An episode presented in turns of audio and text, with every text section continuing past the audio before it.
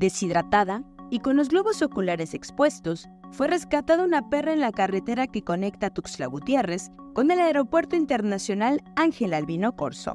Gracias a la labor de rescatistas, médicos veterinarios y la solidaridad de la ciudadanía, la mascota fue intervenida quirúrgicamente.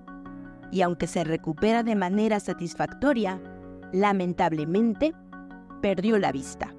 Debido a la lesión y a la condición en la que encontraron a la perra, se presume que pudo ser víctima de violencia física y abandono.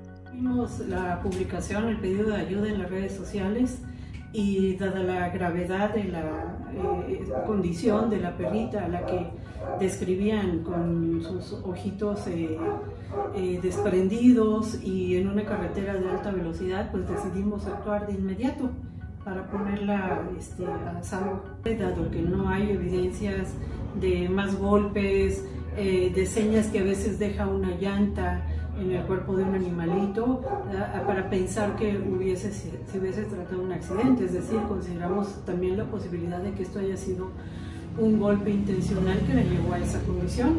Ahora bien, eh, sumado al hecho de que la abandonaron, la pusieron en la cuneta de una carretera de altísima velocidad, de mucho tráfico, eh, donde por la ceguera ya irreversible que ella en ese momento tenía, eh, pues estaba en toda condición de morir eh, mínimamente atropellada. La cirugía fue posible gracias a aportaciones de la población, que donó luego de ver el caso en redes sociales.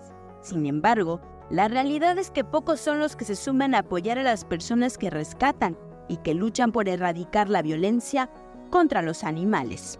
No tenemos eh, un ingreso que nos permita hacernos cargo de todo. Esto sale de nuestros bolsillos, de nuestros trabajos, eh, del apoyo que nos da nuestra familia, a veces amigos, y es eh, de agradecer mucho cuando la sociedad ayuda, se suma como en el caso de esta chaparra que ha tenido eh, donativos de personas que se han solidarizado con la situación, han ayudado, han aportado, eh, ya se le dio dinero al autor de ese dinero recaudado.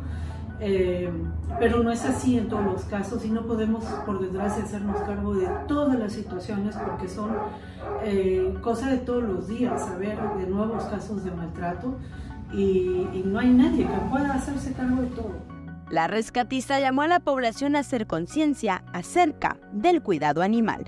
Estén pendientes de ellos también porque esos animalitos eh, que viven en la calle no merecen vivir en la calle y sin embargo están cuidando esas calles sin tener la obligación. Eh, y justamente es una de las razones por las que muchas veces son envenenados, porque se trata de las preparaciones que hacen los delincuentes para eh, limpiar las calles de estos perritos que en las noches cuando ven a gente extraña ladran y eh, les obstaculizan sus eh, actividades delictivas. Entonces, el perrito de la calle creo que se gana el derecho a ser cuidado y, mínimamente debemos de hacer algo por ellos esterilizándolos. Y a las autoridades mantenemos el llamado.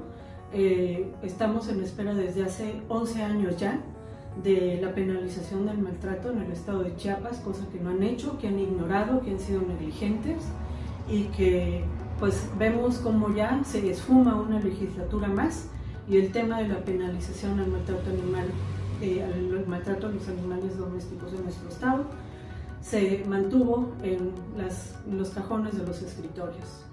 Para Alerta Chiapas, Rubí Zúñiga.